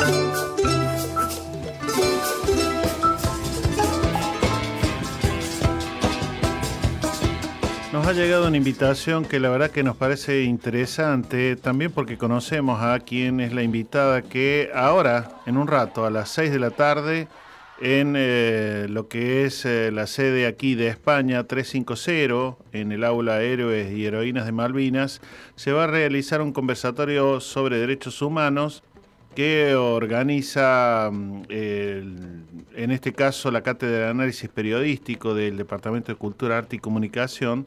Y la invitada es Guadalupe Godoy, una querida colega que es directora de Políticas de Memoria y Reparación de la Universidad Nacional de La Plata y además abogada querellante en las causas de lesa humanidad. Y eh, va a moderar la charla eh, la directora de Derechos Humanos de la CONADU, de la Confederación Nacional de Docentes Universitarios, Mariana Balsa. Así que yo diría, si tenés un ratito, no te lo pierdas, me parece que va a estar muy bueno. Eh, en un rato, a las 6 de la tarde, aquí en nuestra Universidad Nacional de Avellaneda, en esta sede, la de España 350. Y tengo otra invitación que no quiero dejarla pasar y que tiene que ver también con algo que vamos a compartir con, eh, bueno, una de las nietas recuperadas eh, por las abuelas de Madre de Plaza de Mayo. Este viernes a las cinco y media de la tarde en la Universidad Nacional de Quilmes vamos a tener el gusto de dialogar con Victoria Montenegro, que es diputada de, de la ciudad y presidenta de la Comisión de Derechos Humanos en la Ciudad Autónoma de Buenos Aires. Y eh, vamos ahí entonces a poder abordar y charlar con ella no solamente sobre su historia y a propósito de un libro que hace muy poco ha, salido a la luz, digamos, escrito por ella, una especie de autobiografía, hasta ser Victoria, ese es el título del libro. Así que bueno, vamos a desandar un poco su historia, la de haber nacido y eh, a los pocos días haber pasado a manos de apropiadores y saber mucho más tarde, por supuesto, como suele ocurrir, con la mayoría de los nietos que están siendo recuperados. 133 hasta hoy, se calcula que todavía entre cerca de 350 a 400 los que todavía faltarían. Así que aula 52, ahí en Roque Sáenz Peña 352 de Bernal, en la Universidad Nacional de Quilmes, a partir de las 5 y media de la tarde, este viernes 29, hasta ser victoria, la presentación del libro. Estaremos coordinando esa actividad, así que nos da mucho gusto, mucho placer. También dar cuenta de la cantidad de mm, saluditos y eh, bueno, de presencia que tenemos en nuestro sitio en Face de Boca en Boca Proa, así como también en nuestro Instagram nestormanchini.de boca en boca. Mariel eh, y eh, Otero, Ximena Cinca, Fabián Perino, mm, también Santiago Gutiérrez, Eduardo Guerrero, Andrea Carazales, Cecilia Obregón, Graciela Gómez, Isabel Gatti, Marcelo Caboni, bueno, hay unos cuantos más, pero agradecer entonces por eh, lo que precisamente, bueno, tiene que ver con esta tarea que hacemos y que intentamos encantar o encontrar, las dos, los dos eh, objetivos, encantar con eh, las historias, los análisis, las miradas también que ustedes nos hagan las devoluciones que suelen hacernos por las redes y también mm, encontrarnos. Cada miércoles esa es la apuesta para que nos escuchen desde la aplicación, también por aire, también por streaming, en fin. Y dar cuenta, ya vamos a ir en, algún minutito a nuestro otro diálogo de la tarde, con lo que es el resumen semanal que nos envía la agencia de noticias Pelota de Trapo del querido Alberto Morlachetti, la fundación que eh, continúa todo el grupo, eh, y él que andará por ahí en algún lugar de, de, este planeta o de cualquier planeta acompañando todo lo que se hace en favor de los niños, los adolescentes, los jóvenes. Y esta semana La vivienda, una tragedia argentina, es uno de los títulos que trae Pelota de Trapo. Eh, también lo que tiene que ver con eh, la fecundidad que dice tiene que venir de lo más profundo del alma y de la tierra y lo que da cuenta Alfredo Grande a propósito de lo que tiene que ver, bueno, en una especie de analogía, ¿no? Entre la niñez, en esta primavera, la posibilidad de florecer y también el tema del medio ambiente. Y por otro lado, también lo que tiene que ver con bueno, lo que sigue siendo... Miren, ayer charlábamos con un grupo de estudiantes de que la primera vez que se empezó a hablar de violencia institucional, no sé si recordarán, es la masacre de Ingeniero Budge, ya hace un buen rato, unos, unas cuantas décadas. Y hasta el día de hoy sigue esto de eh, el gatillo fácil, y la violencia institucional que normalmente solemos dar cuenta aquí con ustedes, por ejemplo, a través de los informes que la Correpi, la mm, corriente contra la represión eh, policial institucional, eh, todo ese laburazo que hace María Carmen Verdú y todo el colectivo que le acompaña. Mi nombre es Rafael de la Torre. Es un placer poder compartir con los radio oyentes de este maravilloso programa que se llama De Boca en Boca y que patrocina, ¿quién podía ser? La Universidad Avellaneda. ¡Qué barbaridad! ¡Qué maravilla! Concentrados, sea de la Argentina, sean de México, sean de Brasil, sea Televisa, sea Azteca o sea Regi Globo, o sea la porquería esa de revista bella que tienen los brasileños, me trate bien, voy a decir me estoy equivocando. Raúl Eugenio Zaffaroni, ex ministro de la Corte Suprema de Justicia Argentina. 11 56 69 7746 es nuestro WhatsApp. Hay un homenaje que hace, ¿cuánto? Una semanita apenas. eh, pasó, yo diría, casi muy poco cubierto por los medios, incluso hasta por eh, los medios eh, públicos, la TV pública, etcétera. Apenas eh, lo que tuvo que ver con la visita de Marie Claire Klein. ¿Quién es Marie Claire Klein? Aquella eh, científica que cuando las madres empezaron a buscar y las abuelas la posibilidad de algunos instrumentos que permitieran avanzar y ayudar en la identificación de los nietos apropiados que estaban también desaparecidos, Mary King se sumó a esta tarea amorosa y permanente que hacen las abuelas, las madres de Plaza de Mayo, y eh, ayudó a que se creara en el CONICET, por supuesto, eh, todo un trabajo que es el que hasta el día de hoy permite seguir con ese, ese caminito sin prisas pero sin pausas. Por eso, muy válido el homenaje que se le hizo desde Abuelas de Plaza de Mayo a Marie Claire King la semana pasada.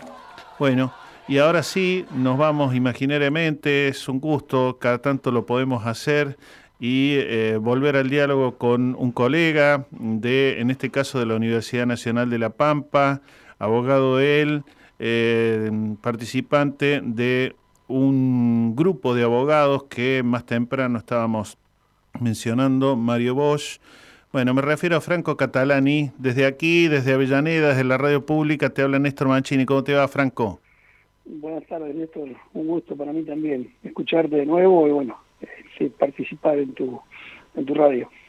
Bueno, eh, mira, me llamó la atención y bueno, dije, ¿por qué no? Y, y, se da la oportunidad. El fin de semana, seguramente vos la has leído, la nota que otro integrante del grupo Mario Bosch, Guillermo Muné, escribió para el cohete a la luna. A propósito de, bueno, se tituló Gerardo Morales el Supremo, que tiene que ver con una denuncia que se ha hecho sobre más de un centenar de delitos ocurridos en Jujuy bueno, en estos últimos meses, sobre los hechos que tuvieron tanta difusión en las primeras semanas y que hoy pareciera ya haberse solucionado todo en Jujuy porque casi no se habla más de todo aquello que ocurrió de represión, de persecución, bueno, una cantidad de, mm, de, presentaciones que ha hecho el colectivo junto a eh, bueno, una docena de organismos de derechos humanos de distintos lugares del país, en esto que encabeza también las Madres de Plaza de Mayo, línea fundadora. ¿Por qué no nos, no nos desarrollas, no nos explicas un poquitito por, por dónde va ese camino y, qué puede lograrse en un tiempo donde también la justicia, al menos aquí a nivel nacional, está bastante cuestionada?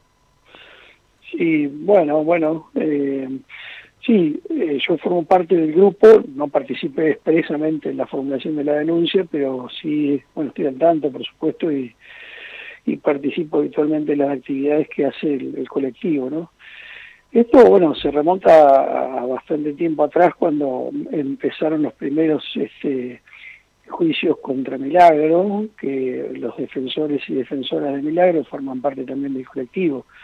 Allí están Paloma Álvarez Carreras, este, Eli Gómez de Corta, bueno, y actualmente la que llevó la voz cantante en la en la denuncia esta de Guadalupe Godoy, ¿no? eh, yo creo que lo que hay es un colapso institucional eh, estructural en, en, en, Jujuy, del cual, eh, bueno, el Estado Nacional este, de una forma o de otra no se ha podido hacer cargo, no se ha querido hacer cargo, no sé cuáles han sido las decisiones institucionales, pero evidentemente la población jujeña ha quedado a la buena de Dios y, me parece que sufriendo un estado de hecho, ¿no? un, poder de hecho, a mí me parece que carece completamente de legitimidad el, gobierno de, Gerardo Morales en todo sentido, este, tanto la legislatura como el poder ejecutivo y el, judicial, ¿no?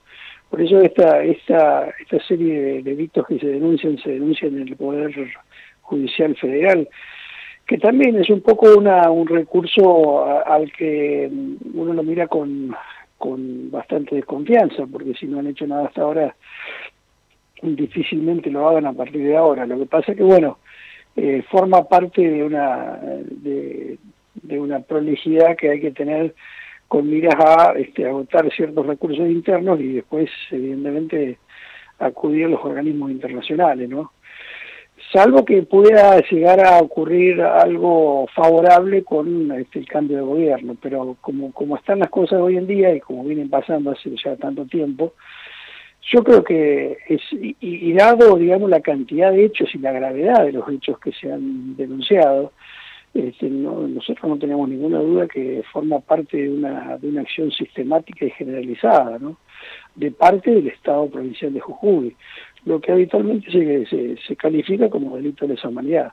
Cuando hay un Estado que comete delitos en forma sistemática y generalizada, eso, esa es la definición de este delito de lesa humanidad. Eh, y bueno, y eso hace responsable en primer lugar en forma internacional el Estado Nacional, ¿no? porque la cuestión del federalismo ya está largamente zanjado, que no se puede invocar como una causal de exhibición de responsabilidad del Estado Nacional. ¿no? Claro.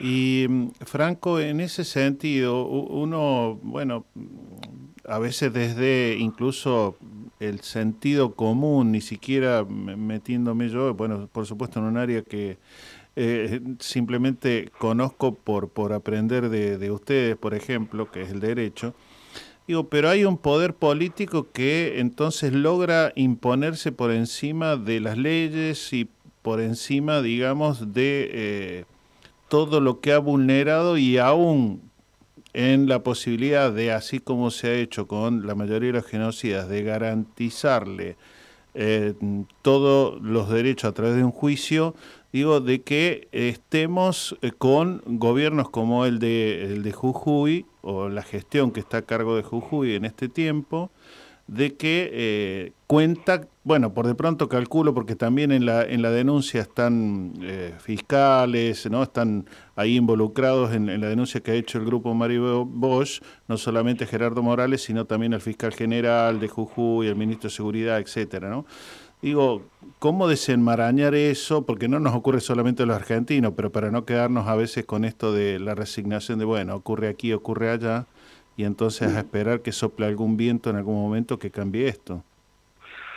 Bueno, la, la vía institucional adecuada debería haber sido la intervención federal. Este, y bueno, mm, vuelvo a lo mismo, desconozco los motivos por los cuales no se intentó esa, esa vía, ¿no? Eh, cuando las cuando las garantías institucionales eh, quedan colapsadas o, o- o quedan fallidas, yo creo que nuestro pueblo nos ha enseñado que lo único que queda es la, la conciencia y la movilización popular, ¿no? Este, por eso es que los organismos son los que han impulsado este- esta denuncia eh, y bueno, y, y el colectivo que también puede considerarse un organismo, ¿no? Claro. Este, me parece que la cosa pasa por ahí, porque cuando lo- los diques institucionales están todos, eh, todos fallados, digamos, todos sobrepasados, lo único que nos queda es la conciencia cívica y política de la población, ¿no?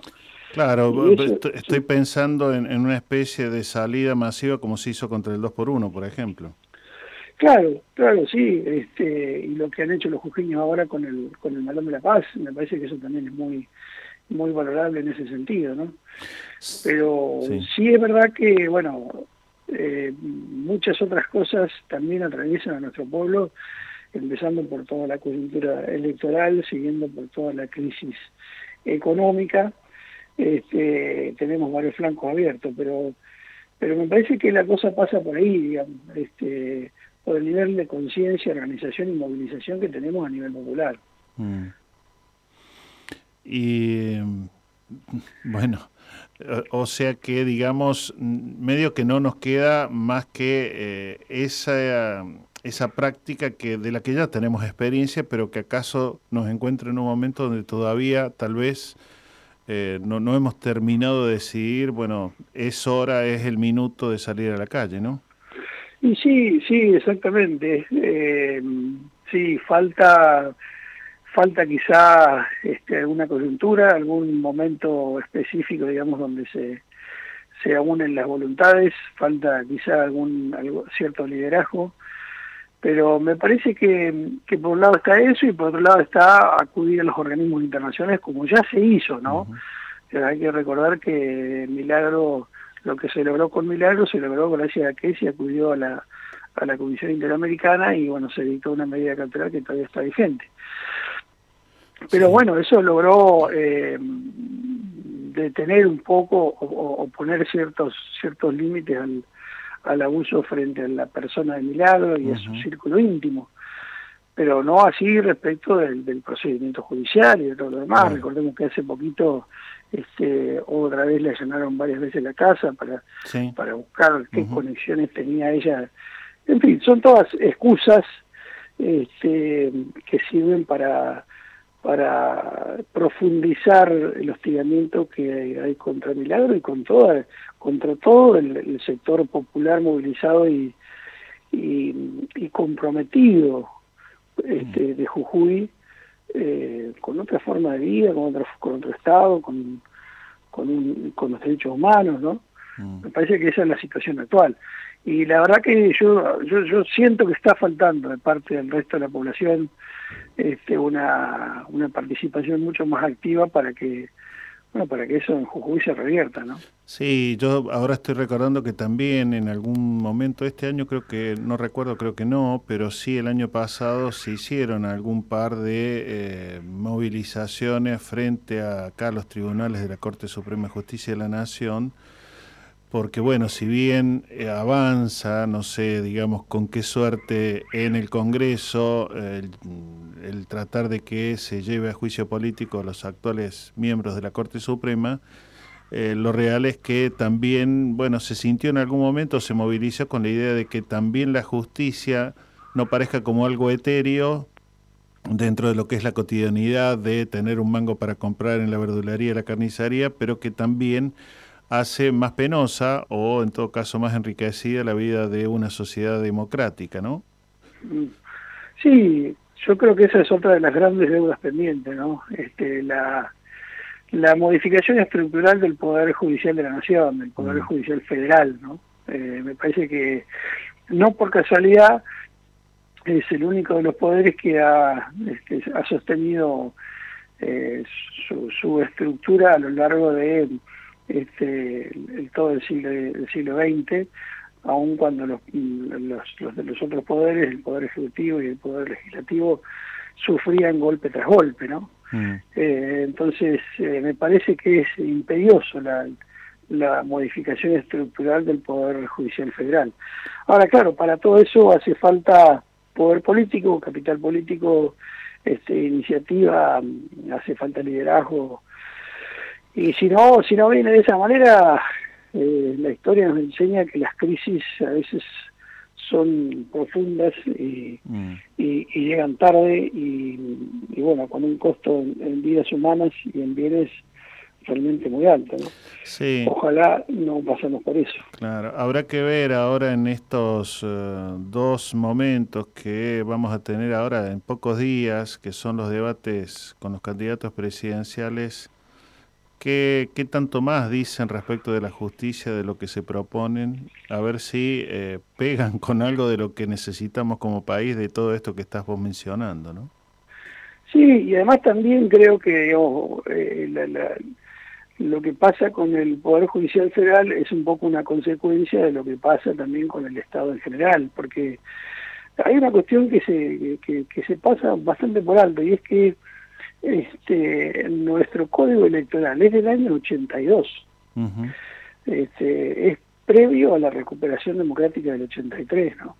Claro. Eh, y me parece que es imperioso también una modificación estructural de todo el sistema democrático este, y de partidos políticos. ¿no? Es, hace falta una actualización, hace falta, yo diría, una nueva ley Sáenz Peña, uh -huh. este, eh, en el sentido simbólico lo digo, ¿no? Eh, hace ya más de 100 años esa ley implicó una bisagra este, en la legitimidad de los poderes de los poderes constituidos y me parece que está haciendo falta algo de eso realmente este, porque me parece que también el, los fenómenos como el de Miley eh, no se dan por casualidad. Milei, el fenómeno Milei no viene de un repollo, este, viene de una falta de legitimidad de la de la clase política. Yo no la llamo casta, pero pero evidentemente hay una un sector político dedicado profesionalmente a la política eh, que bueno, que me parece que ha perdido gran parte de la legitimidad que supo tener. Hace falta recuperar esa legitimidad. Eh, y me parece que la forma de recuperarlo es mejorar los canales institucionales para la participación popular. Ojalá que entonces podamos eh, tal vez seguir alimentando eso, ¿no? Lo que nos caracteriza, pero que de repente no nos encuentre, al menos yo lo he sentido incluso en otros espacios en estos meses, como una especie de quedarnos ahí medio congelados, cuando lo mejor lo que necesitamos es como el tercer malón de la paz, que aunque aquí en la Plaza de Tribunales la mayoría de los medios ya no le den bolilla, de todas maneras sigan ahí siendo testimonio de que hay algo que, que como sociedad no estamos logrando. Sí, yo creo que, no sé, por ahí hay muchas lecturas posibles, pero este corrimiento extremo y, vol y voluminoso hacia la derecha nos ha dejado mm. Este bastante perplejo y bastante a la defensiva. Y, y, bueno, creo que tenemos que recuperar la iniciativa para para también recuperar nuestra historia, ¿no? Este, y recuperar nuestro futuro. Eh, y me parece que lo vamos a hacer de la forma en que lo hemos hecho hasta ahora con la movilización, con la organización, este, con la militancia. Tal cual. Bueno, Franco Catalani, eh, ahí docente, querido co compañero de la Red Interuniversitaria de Derechos Humanos y, y, bueno, de tanto trabajo. Gracias, gracias por, bueno, haberte prestado para ahí compartir no solamente tus, tus angustias, sino también un poco de mayor claridad de por qué siguen, bueno, algunos muchachos de la escena política estando donde están, cuando ya deben ir a ver, no sé si ido tras las rejas, pero en todo caso haber sido de apuestos de esos lugares. Así que un fuerte abrazo, Franco. Bueno, Néstor, el agradecido soy yo, por supuesto, y feliz de, de volver a encontrarte y bueno, nuevo, nuevo agradecimiento por el espacio que, que le dedicas a este tema, que la verdad es fundamental. Bueno, así, así, así lo entendemos. Así que un abrazo enorme y hasta pronto. Bueno, un abrazo, que anden bien. Chau, chau. Todas nuestras producciones las podés volver a escuchar en debocaenboca.wordpress.com.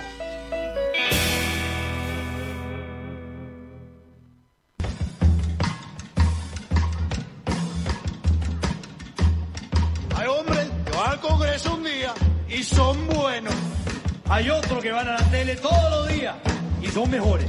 Pero hay otros que quieren dolarizar la economía y esos son los imprescindibles. Aprendimos a quererte, pese a tu baja estatura, tu impostada desmesura y tu doctrina incoherente. Así cantamos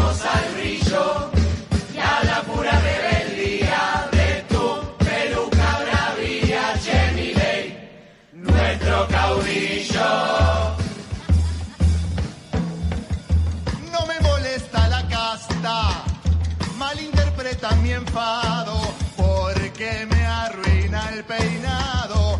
Lo que me jode es la caspa.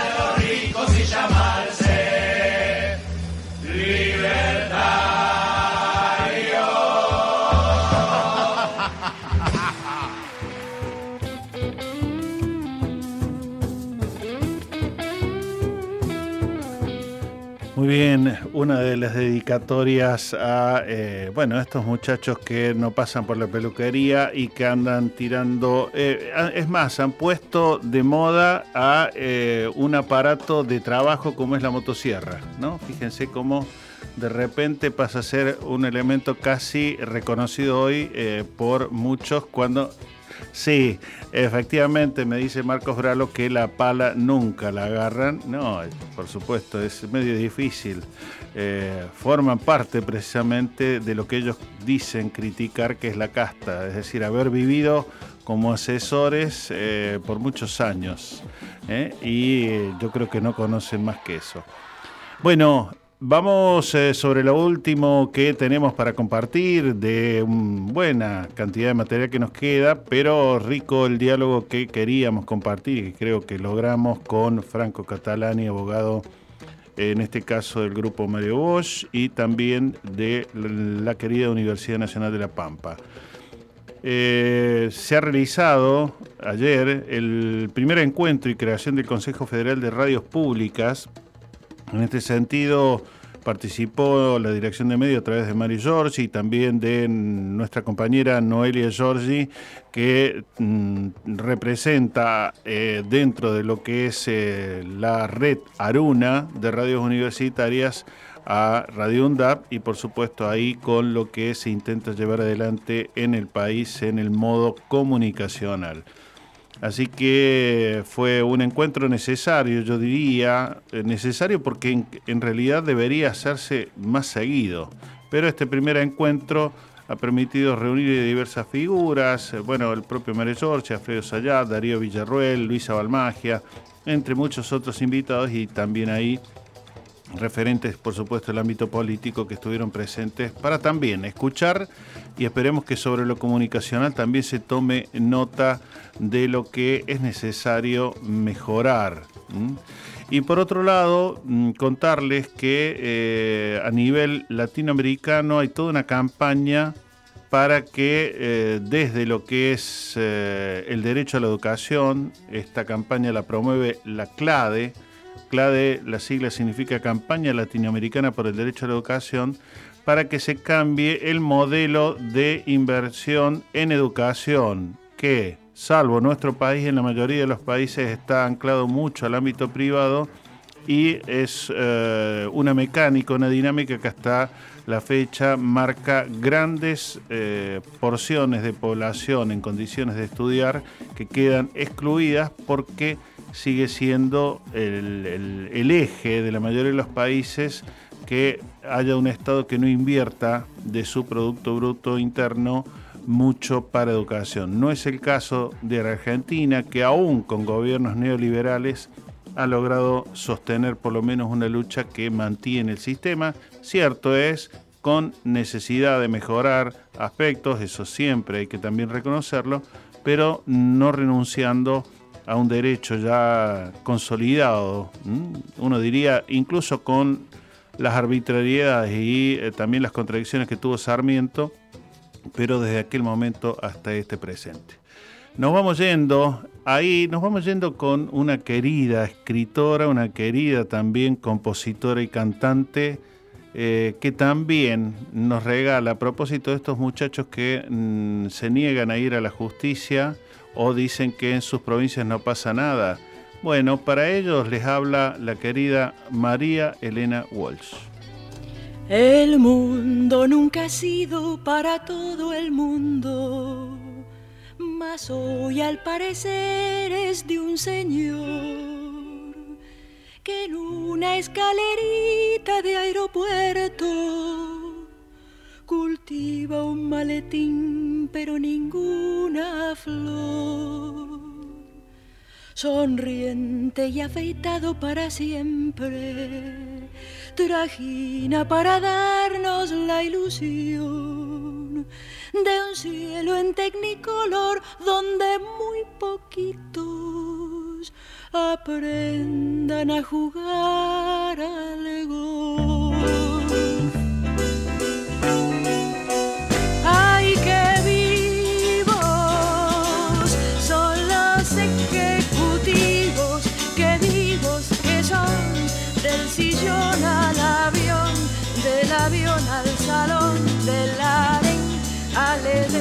Siempre tienen razón y además tienen la sartén. La sartén por el mango y el mango también. El mundo siempre fue de los que están arriba pero hoy es de un señor en ascensor a quien podemos ver en las revistas cortando el bacalao con aire triunfador.